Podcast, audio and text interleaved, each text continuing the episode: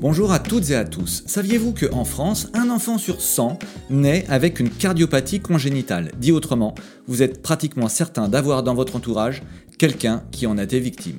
Aujourd'hui, je reçois Gaël Marguin qui a fondé en 2014 l'association Petit Cœur de Beurre, un nom poétique pour une association d'intérêt général qui accompagne les familles, les structures hospitalières et qui soutient la recherche. Gaël nous raconte son parcours, nous explique ce qui l'a poussé à lancer cette association, ses succès et ses difficultés, avec pudeur mais sans détour. Je suis Yvan Gatignon, le fondateur de Big Bloom. Nous organisons des hackathons solidaires. Si vous m'écoutez, c'est peut-être parce que vous prévoyez de participer au hackathon que nous organisons au bénéfice de Petit Cœur de Beurre. J'espère que ce podcast vous donnera envie de nous rejoindre sur ce hackathon ou sur l'un des autres hackathons Big Bloom que nous organisons. Découvrez-les vite sur notre site internet www.bigbloom.org. Voilà, je vous laisse profiter de mon échange avec Gaël Marguin.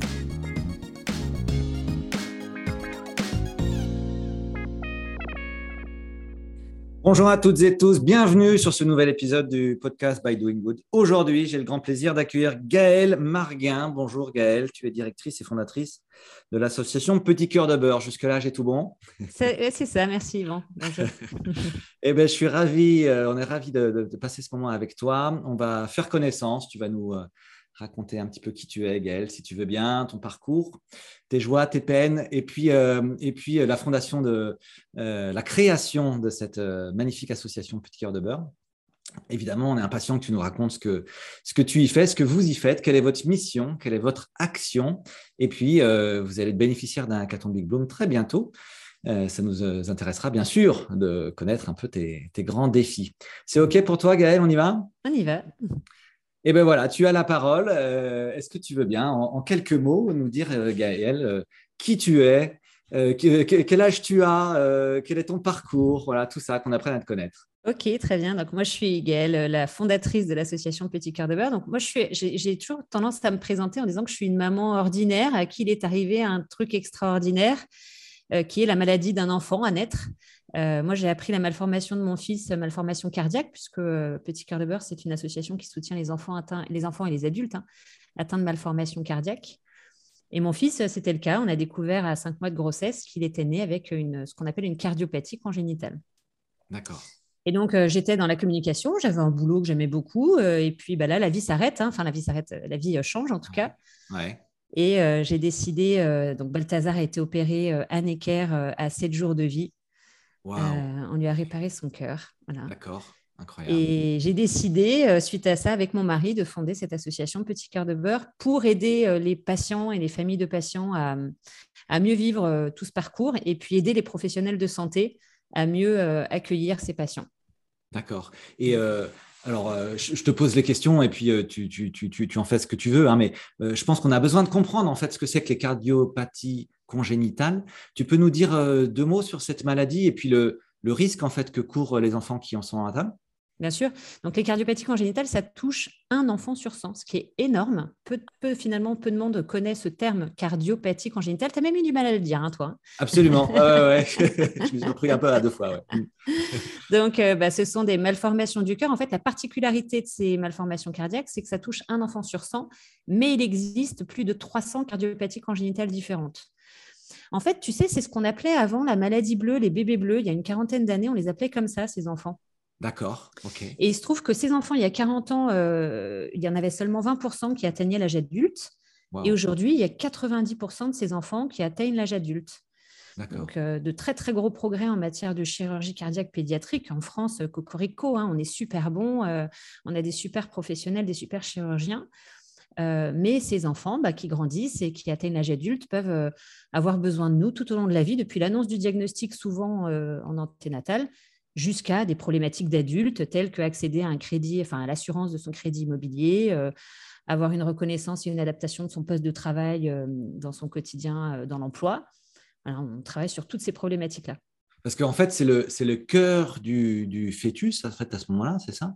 C'est le cœur qui, est, qui, qui, a, qui, a, un souci, en fait, c'est ça qui Exactement. Le cœur, il se forme, c'est le premier organe qui se forme euh, dans la vie du fœtus, dans la vie utérine. Et ce cœur va mal se former. Donc, tu vois, moi, par exemple, mon fils, Balthazar, il avait une transposition des gros vaisseaux. Pour te la faire simple, c'est l'artère pulmonaire et l'aorte qui étaient inversées. C'est comme une machine à laver. Si tu branches le tuyau d'arrivée sur le tuyau de sortie, ça ne fonctionne pas. C'est des enfants qui vont devoir être opérés soit à la naissance, c'était le cas de mon fils pour cette malformation-là, mais parfois il y a certaines malformations qui vont être beaucoup plus complexes, qui vont nécessiter trois chirurgies, voire plus. Parfois, on va changer une valve sur un cœur. Et cette valve, bah, si on la change quand l'enfant est petit, bah, il va falloir la changer de nouveau, arriver à l'âge adulte. Donc, il peut y avoir différentes chirurgies qui vont arriver. Donc, la complexité. C'est un exploit médical, non? Enfin, je ne sais pas quelle est la taille du cœur d'un nourrisson, mais ça doit être. Alors, la taille de ton cœur, euh, en fait, c'est la taille de ton poing fermé. Si tu prends ton poing fermé, à n'importe quel âge, c'est la taille de ton cœur à peu près. D'accord, ok. c'est pour te le représenter. Et euh, effectivement, euh, ces enfants vont être opérés à différents stades de vie. Et c'est vraiment une, une, très grosse prouesse médicale d'arriver à opérer aussi petit, surtout hmm. sur les artères coronaires. C'est des toutes petites artères qui partent du cœur et parfois il faut intervenir dessus. Et ça, c'est la difficulté notamment des chirurgiens. D'accord. OK. Et donc, quand tu dis un enfant sur 100, on est en train de parler de, combien de gamins là, tous les ans qui, naissent avec ce genre de malformation? Eh bien, Je n'ai pas le chiffre, mais ça fait beaucoup. Ça fait du monde, oui. D'accord. Et ça veut dire aussi tout simplement qu'on en connaît forcément tous dans notre entourage. Exactement. Tout le monde a autour de soi un enfant qui est concerné par une cardiopathie congénitale. Alors attention, toutes les cardiopathies, on ne va pas toutes les opérer. Il y a certaines cardiopathies, des enfants qui naissent avec des cardiopathies, par exemple le trou entre les deux ventricules, mmh. ce qu'on appelle la communication interventriculaire, euh, la CIV. Parfois, elle se referme toute seule. Donc on attend, on opère ces enfants en général vers six mois parce qu'on attend pour voir si le trou se referme tout seul. Et s'il se referme tout seul, bah, c'est super, on n'a pas besoin d'intervenir et cet enfant aura une vie tout à fait normale. D'accord. Sans souci. D'accord. Mais, mais, si un jour euh, tu croises quelqu'un dans la rue avec une cicatrice qui démarre euh, du, de, du haut du, de l'abdomen jusqu'un euh, peu au-dessus du nombril, tu peux te dire que c'est certainement quelqu'un qui a été opéré d'une cardiopathie congénitale. D'accord. Ok, très bien. Et alors, donc, toi, pour revenir à ton histoire, euh, Gaëlle, donc toi, tu dis que tu étais une maman tout à fait normale, c'est ça? Enfin, voilà, tu n'étais pas du tout dans cet univers-là. Euh, mais donc, tu as été, euh, as été touchée par, par ça. Tu, tu, avais quel âge quand ça t'est arrivé, Gaëlle? Eh bien, petit retour en arrière, j'ai 41 et c'était il y a 8 ans. Donc, euh, petit calcul rapide. Euh, ça fait 33, C'est ça, donc, OK, donc à ce moment-là, ta vie bascule. Et, euh, et qu'est-ce qui fait que tu as eu envie de créer une association? Parce que, donc, il y en a beaucoup quand même, finalement, des, familles qui, qui sont touchées par ça, mais tout le monde ne crée pas une association. Donc, toi, ça a été ton cas. Pourquoi? Bah, Écoute, c'est une histoire assez drôle. C'est que euh, quand on a eu l'annonce du diagnostic de mon fils, j'étais enceinte de cinq mois et là, le, monde s'effondre. Hein. Et on a voulu commencer à préparer notre entourage et en fait, on a eu, euh, on a eu des gens qui pleuraient. Et donc, on s'est dit, oh là là, nous, on a besoin de force, on a besoin de s'entourer de, de, de, messages positifs. Donc, on va se préserver un petit peu de ces messages négatifs et on va créer un blog. Euh, où on, racontera euh, notre histoire. Et comme ça, quand on aura les gens, ils seront. Voilà. Puis on voulait être certain de ne pas répéter tout le temps la même chose. On ne savait plus à qui on allait raconter tout ça. Et donc, on a créé un blog. Et le soir, en rentrant, mon mari me dit Bon, bah, ça y est, j'ai créé le blog, mais il lui faut un nom. Alors, euh, je lui dis Écoute, là, franchement, c'est le cadet de mes soucis, ton truc, là. Donc, Et il me dit bah, Écoute, moi, mon grand-père, quand j'étais petit, il m'appelait mon petit cœur de beurre. Oh. Et donc, ça vient de là, l'histoire de Petit cœur de beurre, ce nom. Donc, on a créé ce blog. Et à la base, c'était vraiment pour notre famille, nos amis, le petit cercle restreint. Et puis, on l'avait laissé ouvert, ce blog. On n'avait pas trop fait attention aux paramètres de confidentialité. Et il se trouve que euh, sur ce blog, on avait jusqu'à 400 visiteurs uniques par jour. Waouh parce que des parents comme nous concernés nous disaient, nous mettaient en commentaire Ah, c'est super, merci, parce qu'on se rend compte de ce qui va nous arriver. Nous aussi, on est passé par là, parce que finalement, l'associatif, c'est quoi? C'est des gens qui ont envie d'échanger entre pairs. Hmm. Et hmm. du coup, il manquait euh, une association sur le terrain qui allait pouvoir justement euh, faire que les gens échangent entre pairs. Donc, euh, bon, nous, on a vécu tout notre parcours avec Balthazar, l'hospitalisation, la chirurgie, la sortie, le retour à la maison. et puis, on s'est dit, mais qu'est-ce qu'on fait de ce blog? Hmm. Euh, on a continué à raconter un petit peu l'histoire de Balthazar sur ses premiers mois, mais après, il n'y avait plus trop d'intérêt parce que Balthazar, aujourd'hui, il a une vie normale. Oui, c'est ça. Oui, l'histoire se finit bien, hein, dans votre cas. Hein. Oui, l'histoire se finit très, très bien. Mais du coup, on a eu envie quand même en, rentrant de l'hôpital de bah, tout simplement remercier Necker d'avoir sauvé notre enfant. D'accord. Et du coup, on a créé cette association euh, six mois après, je crois, euh, parce qu'au début, on a, on a cherché des associations pour nous aider. En fait, dans notre réseau professionnel, on avait des entreprises qui pouvaient aider à faire des choses à l'hôpital. Mais il fallait toujours passer par une association, euh, par ici, une autre association par là. Donc, on s'est dit à un moment donné, bon, on va créer une association, ce sera une, une, structure pour nous aider à agir. Et puis, cette structure est devenue un truc incroyable. Petit cœur de beurre, aujourd'hui, huit ans après, je, J'aurais jamais imaginé euh, que Petit Cœur de Beurre deviendrait euh, ce qu'elle est devenue. Ouais, c'est ça. Alors, euh, on, déroule la pelote de l'histoire, effectivement, avec toi, Gaëlle. Donc, au départ, toi, tu avais un boulot, en fait, c'est ça? Tu faisais, tu faisais autre chose Oui. À partir de quel moment c'est devenu ton métier? Alors, moi, j'ai créé l'association lorsque j'étais en congé de présence parentale parce que Balthazar, la première année, ne pouvait pas aller en collectivité, donc j'ai dû le garder à la maison. D'accord. Et bon, je suis assez active, donc me retrouver mère au foyer, euh, entre guillemets, imposée, euh, j'ai eu un peu de mal. Donc finalement, l'association, je me suis dit, bah, tiens, c'est un moyen de me faire cogiter un petit peu. Donc euh, j'ai créé l'association en novembre 2014.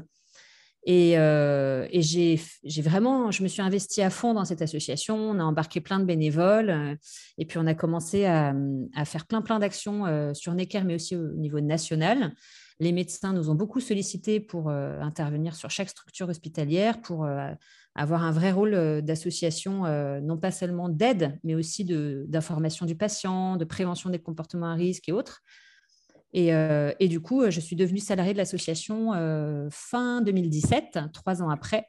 Trois ans après, ok parce que je n'avais pas l'ambition de devenir salariée de l'association, mais on était à une période où on avait les fonds pour commencer à recruter. Bon, moi, j'étais sur un contrat aidé hein, au début, donc j'avais une aide de l'État euh, sur ce contrat-là. Mais euh, je me suis dit, soit je repars bosser dans le privé, euh, gagner confortablement ma vie, soit je me lance corps et âme dans ce beau projet qui est l'associatif. Et à l'époque, on avait tellement de projets avec les médecins que je me suis dit, je ne peux pas les laisser tomber à ce moment-là. D'accord. Et, tu faisais quel métier avant, Gaëlle, par curiosité? J'étais dans la communication auparavant. D'accord. Oui, c'est ça. Donc, c'est quand même des compétences. Euh, alors, effectivement, l'environnement de travail est complètement différent, mais c'est quand même des compétences que tu réutilises un peu, j'imagine. Bien sûr, oui, tout à fait. Et, Jean-Charles, mon mari, euh, qui est le président maintenant, de la, enfin, depuis toujours, hein, président de l'association, euh, lui était directeur commercial. Donc, entre ses compétences commerciales et mes compétences de communication, c'est vrai que ça nous a beaucoup aidé pour le démarrage de l'assaut, en tout cas. Et lui, il travaille aussi dans l'association non. non? non, il ne faut pas tout mélanger. d'accord, d'accord. Il est quand même président de l'assaut, c'est ça? Il est toujours président de l'association, tout à fait. Euh, mais ce qui est formidable dans une association, c'est que nous, on a fondé cette association euh, sans grande ambition, mais aujourd'hui, l'association, elle ne nous appartient plus, en fait, elle appartient à ses membres. Et c'est ça qui est magique dans l'association, c'est que bah, un président, il va être réélu ou pas, hein. donc euh, potentiellement, dans trois ans, il, sera, il y aura un autre président. Donc, c'est ça qui est magique dans la société. Et donc, qui sont les membres? Ce sont les familles? Comment ça marche? Les membres sont effectivement ce qu'on appelle les membres dans une association, ce sont les adhérents. Donc, ce sont des gens qui vont adhérer chaque année, nous, on a une adhésion annuelle, euh, pour soutenir la cause. Donc, nous, on a une petite adhésion à 10 euros pour que ce soit accessible pour tout le monde. Et ce sont les membres de l'association et beaucoup nos bénévoles, puisque tous nos bénévoles, et on a 80 bénévoles partout en France qui sont vraiment recrutés, formés et qui sont nos représentants sur différentes antennes en France qui, euh, bah, qui font euh, ce projet associatif. Hein, L'association, c'est euh, des, des, des, gens qui sont concernés, qui ont envie de faire bouger les choses. C'est un conseil d'administration, un bureau, et puis bien sûr des salariés pour après mettre les mains dans le cambouis. Hmm. Mais c'est une, une, belle équipe. Eh bien, super. Alors, tu vas maintenant nous raconter ce que vous faites. En fait, c'est quoi l'action de, de, de, l'association? Qu'est-ce que vous, vous, faites concrètement auprès des familles, auprès des, Mm. personnel soignant, etc. Donc nous, on a quatre grands champs d'action. Le premier champ, c'est le soutien aux patients et aux familles. Donc ça va prendre différents, euh, différents niveaux. Euh, tu vois, on a des bénévoles euh, qui sont justement là pour aider ces patients et ces familles de patients depuis l'annonce du diagnostic jusqu'à remplir un dossier MDPH. Tu vas remplir un dossier pour avoir une reconnaissance handicap, ça peut être compliqué. Donc les associations sont aussi là pour ça. Euh, on apporte un soutien matériel, voire financier, à certaines familles en difficulté financière lors de l'hospitalisation de leur enfant. Par exemple, on trouve des solutions d'hébergement. On finance des nuitées à l'hôtel ou dans les maisons des parents pour les familles en difficulté. Euh, on mène des actions d'information et de prévention pour les patients euh, parce que euh, bah, les médecins, quand ils parlent, ils parlent avec euh, leurs mots, leurs termes. Mmh. Mais nous, on est là pour vulgariser ces messages-là. Donc, on a construit des outils, des petites fiches, des vidéos sur les, les, traitements anticoagulants pour que ce soit accessible pour le patient. D'accord. OK. OK. Mm. Il y, a, une démarche aussi de, soutien à la recherche d'une certaine manière ou, pas du tout? Oui, oui, tout à fait. Ça, c'est notre, euh, notre second axe, c'est le soutien à la recherche médicale. Donc, soit en finançant des projets de, recherche, voilà, on soulève des fonds lors de différents événements ou autres qui nous permettent de financer la recherche médicale. Tu vois, là, je, viens de, valider une, bourse jeunes chercheurs auprès de la Société euh, française de cardiologie. On va leur donner une bourse de 5 000 euros pour aider un jeune chercheur à travailler sur un projet euh, de recherche. D'accord. Euh, et ça peut être aussi euh, sous forme de partenariat. Tu vois, on est partenaire de certains projets de recherche pour euh, donner aussi, apporter notre voix du patient. Tu vois, pour dire à un médecin, bah, attention, là, ton projet de recherche, ça ne va, pas être, ça va pas être clair pour le patient. Hmm, d'accord. un de notre autre axe, c'est de le soutien aux structures hospitalières. Donc là, on mène des actions dans l'hôpital pour améliorer le parcours de soins. Donc, on va financer des fauteuils qui se déplient en lit pour que les parents puissent rester auprès de leur enfant la nuit. Euh, on va rénover des services, euh, on rénove des cuisines pour que les parents puissent avoir un endroit euh, pour pouvoir manger, prendre un café.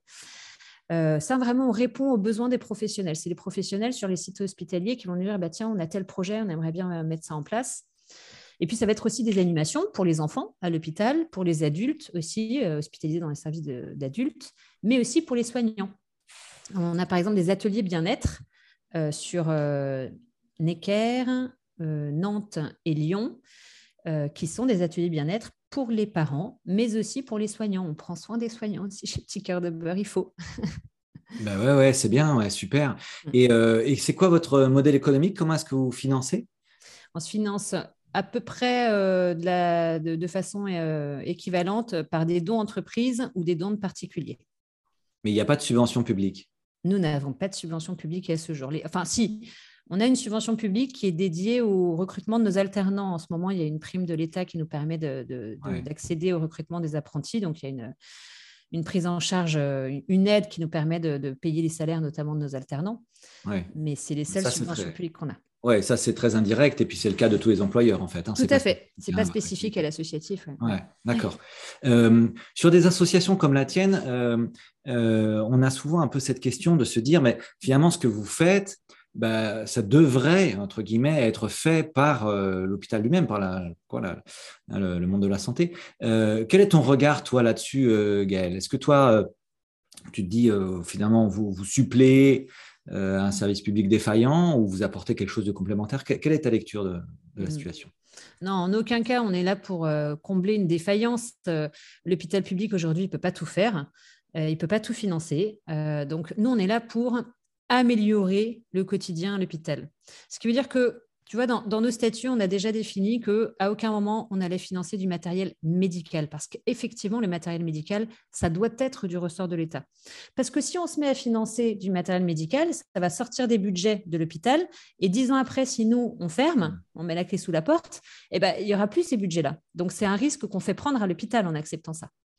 Donc, euh, non, non, c'est, nous, on est là vraiment pour apporter euh, du réconfort, une amélioration du parcours de soins. On est là pour apporter aussi la voix du patient.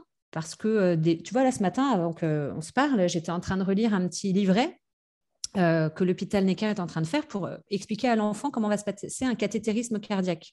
je t'expliquerai peut-être plus tard ce que c'est qu'un cathétérisme cardiaque. mais, mais l'idée, c'est d'expliquer à l'enfant comment va se passer son parcours à l'hôpital. Euh, et, du coup, là, tu vois, j'étais en train de relire le livret parce que bah, eux, ils parlent avec leurs termes, avec euh, leurs mots, leur vocabulaire. Mais pour l'enfant, c'est pas forcément très clair. Donc, nous, on, le relit avec des enfants, on le fait relire, on le teste. Et après, je fais mes retours à l'hôpital pour dire voilà, nous, on a trouvé que le mot euh, fil dur, par exemple, c'était pas très clair pour l'enfant. Hmm. Donc, c'est aussi ça ce qu'on apporte à l'hôpital, c'est le point de vue du patient. D'accord. Euh, alors, tiens, mais justement, euh, on y va. Je, vais me mettre, moi, dans les chaussures d'un patient. Euh, alors, déjà, ça m'intéresse que tu me dises combien de, familles vous aidez à peu près chaque année. Mais donc, moi, je, suis futur papa. J'apprends que voilà, mon, enfant, mon futur enfant à naître est, atteint d'une cardiopathie congénitale. J'espère que j'ai bien prononcé cette fois. Qu'est-ce qui se passe? Comment est-ce que j'ai connaissance de Petit Cœur de Beurre? Et comment est-ce que vous me prenez en charge? Alors, ça dépend où tu habites, ça dépend à quel moment tu vas nous connaître, mais souvent, tu vas avoir quand même les structures hospitalières qui vont t'accueillir pour t'annoncer le diagnostic et qui vont te parler de petits cœurs de beurre. Souvent, aujourd'hui, quand même, les professionnels nous connaissent bien maintenant, donc ils vont te parler de petits cœurs de beurre, et là, tu vas pouvoir nous envoyer un mail si tu n'es pas très à l'aise avec le fait de téléphoner, parce qu'on n'est pas toujours très à l'aise euh, pour prendre son téléphone. Donc, des fois, un mail, voire Instagram euh, ou Messenger Facebook, euh, ça fonctionne très bien aussi. Et, là, nous, un bénévole va te prendre en charge. Un bénévole qui va habiter à proximité de chez toi. Pourquoi? Parce qu'il va pouvoir t'expliquer très concrètement comment ça va se passer à l'hôpital. Parce que finalement, les parents, ce qui les intéresse, c'est aussi de savoir comment ça va se passer. Moi, je te donne un exemple. Quand j'ai eu l'annonce de diagnostic de la cardiopathie de Balthazar, Anne Ecker m'avait dit bah, Vous allez voir, vous pourrez avoir. Euh, et la, sage-femme m'a dit un lit de camp. Elle a eu employé ce terme, un lit de camp. Et donc, dans ma tête, pendant quatre mois, je me suis préparée, OK, j'ai un lit de camp. Donc, euh, en mode guerrière, je me suis dit, bon, tant pis, même si c'est un peu, un peu rustique, euh, je prendrai un oreiller, mon, sac de couchage et je pourrais quand même dormir avec mon enfant. Et puis, j'arrive sur place au moment où Balthazar naît. Et je découvre qu'en fait, c'est pas du tout des lits de camp, c'est des super fauteuils qui se déplient en ligne, hyper confortables. et en fait, tu vois, si, pendant ces quatre mois, je m'étais pas parasité avec cette histoire de lit de camp, et eh ben, finalement, ça aurait été plus simple et j'aurais déstressé, j'aurais, j'aurais enlevé ce côté anxiogène. Donc, nous, nos bénévoles, ils vont être là pour t'expliquer. Bah, tu vas voir, quand tu vas arriver dans tel hôpital, il y a une salle des parents, tu pourras ramener ton café, euh, les couleurs sont orange, euh, les murs sont orange, euh, les horaires pour le service de réanimation, c'est de telle heure à telle heure. Ils vont pouvoir t'expliquer tout ça et finalement, ça va t'aider à, enlever l'inconnu. Hmm. Et ça, les médecins ne peuvent pas le faire, ça. Ils n'ont pas le temps de faire tout ça.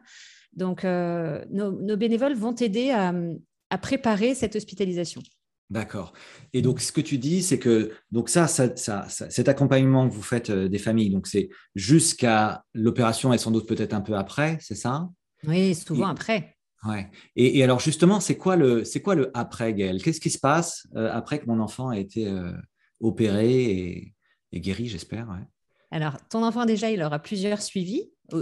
En rentrant à la maison, il aura un suivi régulier et puis après, ça va s'espacer si tout va bien. Et en général, les enfants sont suivis à peu près une fois par an. En général, hein, il n'y a pas de parcours type parce que chaque cardiopathie est différente. Et après, concernant Petit Cœur de Beurre, eh bien, nous, tu vois, sur notre logo, il y a marqué Petit Cœur de Beurre au rythme de la vie. Pourquoi? Parce que nous, on sera là.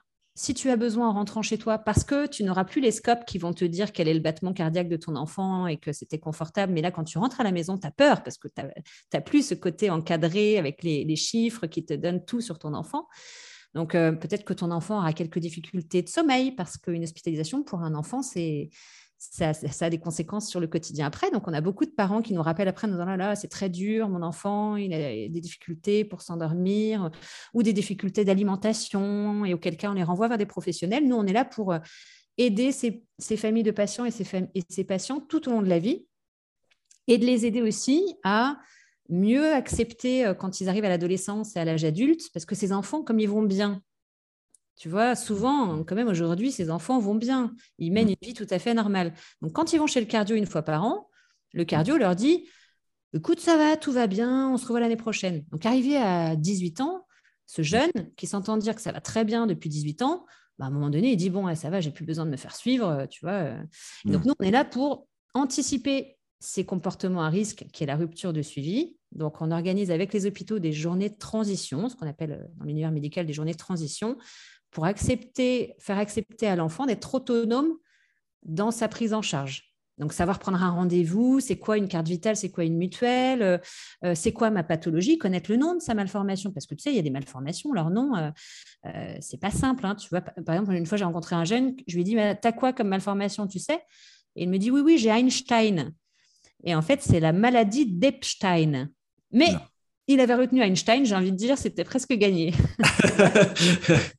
c'est ça. Mais en fait, euh, toi-même, tu t'es formé au monde médical à vitesse grand V. En fait, tu deviens spécialiste du, médical. Oui, et puis de toute façon, nous, c'est pas notre rôle que d'intervenir sur l'aspect médical. Mais c'est vrai que au fur et à mesure, effectivement, depuis huit ans, je commence à maîtriser un peu plus. Oui, c'est ça, ouais, j'imagine. Ouais. Euh, super, c'est très clair et bravo pour euh, cette action formidable. c'est quoi vos grands défis, Gaël C'est quoi les, enjeux et, sur quoi est-ce qu'on va travailler ensemble? Sur le caton Oui, sur le hackathon. Sur le hackathon. Alors, on a un grand sujet depuis quelques années chez Petit Cœur de Beurre, c'est que ces enfants, je te l'ai dit, hein, sont souvent opérés du cœur. Et quand on opère un enfant du cœur, il se trouve qu'il peut y avoir, on a, moi j'ai découvert, et c'est ce qui m'a poussé notamment à devenir salarié de l'association, on a découvert que ces enfants pouvaient avoir 50 à 70 de, de, chance, ou plutôt de malchance, de développer des troubles du neurodéveloppement. C'est un mot qui fait un peu peur, mais c'est quoi? C'est notamment tous les troubles 10, tu sais, les dyspraxiques, dyslexiques, euh, euh, mais aussi euh, une hyperactivité, un trouble de l'attention, un trouble de la mémoire de travail, c'est parfois très fin.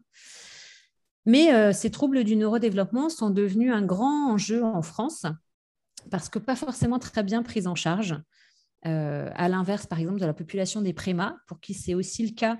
Mais les prémas aujourd'hui sont très, très bien pris en charge parce qu'il y a des associations comme nous qui se sont bagarrées à l'époque. Et je salue SES Préma qui fait un travail formidable pour les prémas. Euh, et, donc, moi, je me suis bagarrée il y a quelques années pour ça. On a commencé à faire un beau travail de sensibilisation auprès des cardiopédiatres déjà, pour que les cardiopédiatres, les gens qui suivent nos enfants atteints de malformation cardiaque, puissent être informés du sujet. Ça, c'est fait. Mais maintenant, mon enjeu, c'est de faire connaître ce sujet auprès des professionnels de santé en général. Le pédiatre euh, que le patient va rencontrer toute sa vie au moins une fois par an, le pédiatre, il faut qu'il sache que cet enfant, il peut développer des troubles du neurodéveloppement. Et c'est donc pour ça qu'on essaie de faire des campagnes de sensibilisation, là, et c'est notamment le sujet du hackathon euh, qui arrive bientôt, pour pouvoir euh, bah, mener une campagne de sensibilisation pour informer ces professionnels de santé de, ces troubles du neurodéveloppement qui peuvent arriver chez nos enfants. D'accord. Eh bien, super. Ça va être un super sujet euh, qui me fait penser à un autre sujet de hackathon pour lequel on a travaillé il y a 18 mois. Je pense qu'on avait travaillé pour une association qui s'appelle Agir pour la santé des femmes, ADSF, je ne sais pas si ça parle, qui, euh, qui, aide des femmes en très grande précarité, en, deux mots, des femmes à la rue, pour faire clair. Et, euh, et on avait le sujet du hackathon, c'était d'imaginer une campagne justement de sensibilisation du corps médical sur les spécificités de ces femmes-là avec notamment tout un tas de, particularités liées à la précarité menstruelle, ce genre de sujet. Mm. Et on avait travaillé là-dessus. C'était un très bel hackathon. Euh, voilà, je ne, je ne, dis pas quel était le projet gagnant parce que je veux influencer personne. Mais en tout cas, le projet gagnant avait ensuite été euh, implémenté et, euh, et c'est une belle histoire. Et, donc, j'espère qu'on va vivre la même ensemble, Gaëlle. Ah oui, j'espère, ça va être chouette. Euh, voilà, on arrive au, terme de, cet échange. Merci pour, euh, pour, tout, euh, pour tout ça, pour toute ton histoire et puis le, magnifique projet de, de, Petit Cœur de Beurre. Merci pour ta transparence et ton, ton, ton humanité, si tu me permets, Gaëlle. Il y a une, une, question rituelle sur ce podcast. c'est de, de savoir quelle est la rencontre est-ce qu'il y a une rencontre qui t'a construite? Tu le sais, euh, chez Big Bloom, nous, on essaye d'organiser des rencontres fertiles entre des gens qui, euh, sans nous, peut-être, n'auraient pas eu l'occasion de se rencontrer. Est-ce que toi, il y a, euh, dans ton parcours personnel, Gaëlle, une rencontre qui t'a forgé alors oui, je crois que c'est une rencontre qui, enfin je, suis certaine même, c'est une rencontre qui m'a poussée à créer l'association Petit Cœur de Beurre. Ah, ah. alors quelle pression pour cette personne En fait, il se trouve que quand Balthazar était hospitalisé, j'étais sortie boire un café. Donc j'avais quitté mon enfant alors qu'il était dans sa chambre. Et quand je remonte à l'étage et, que je, suis au bout du couloir, j'entends les pleurs de mon enfant et je reconnais les pleurs de mon enfant. Et là, je culpabilise en me disant Aïe, aïe, aïe, j'ai laissé mon enfant tout seul. Et j'arrive devant la porte de la chambre. Et là, en fait, je vois une femme à l'hôpital qui était en train de passer le balai, la serpillière, devant la chambre de l'hôpital de Balthazar. Et cette femme, elle lui chantait une berceuse devant la porte de sa chambre. Et cette bienveillance de tous les professionnels à l'hôpital, tu vois, là on ne se parle pas même pas d'un médecin ou d'une infirmière, tu vois, c'était une femme qui passait la serpillière devant. Et cette bienveillance-là, je me suis dit, mais ça, il faut aider ces gens-là à continuer d'œuvrer, quoi. Et je ne sais même pas son prénom à cette dame, tu vois. Mais c'est ça, j'allais te demander qui dit ce podcast, moi, mais en fait, on peut même pas le faire. Mais non, mais je pense qu'elle, je, pense que il y en a beaucoup. en fait, c'est j'ai envie de dire ce serait un prénom parmi tant d'autres parce que je pense que toutes ces personnes-là font un travail formidable à l'hôpital et il faut les aider. Eh bien, très bien. Eh bien, on est là pour ça et on leur dédie à toutes et tous euh, cet épisode du podcast.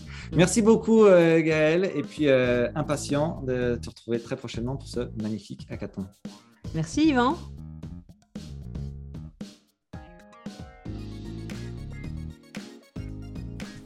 Voilà, si cet échange vous a donné envie de vous engager au service de l'innovation sociale, n'attendez plus, inscrivez-vous vite sur nos hackathons, nos incubations, www.bigbloom.org.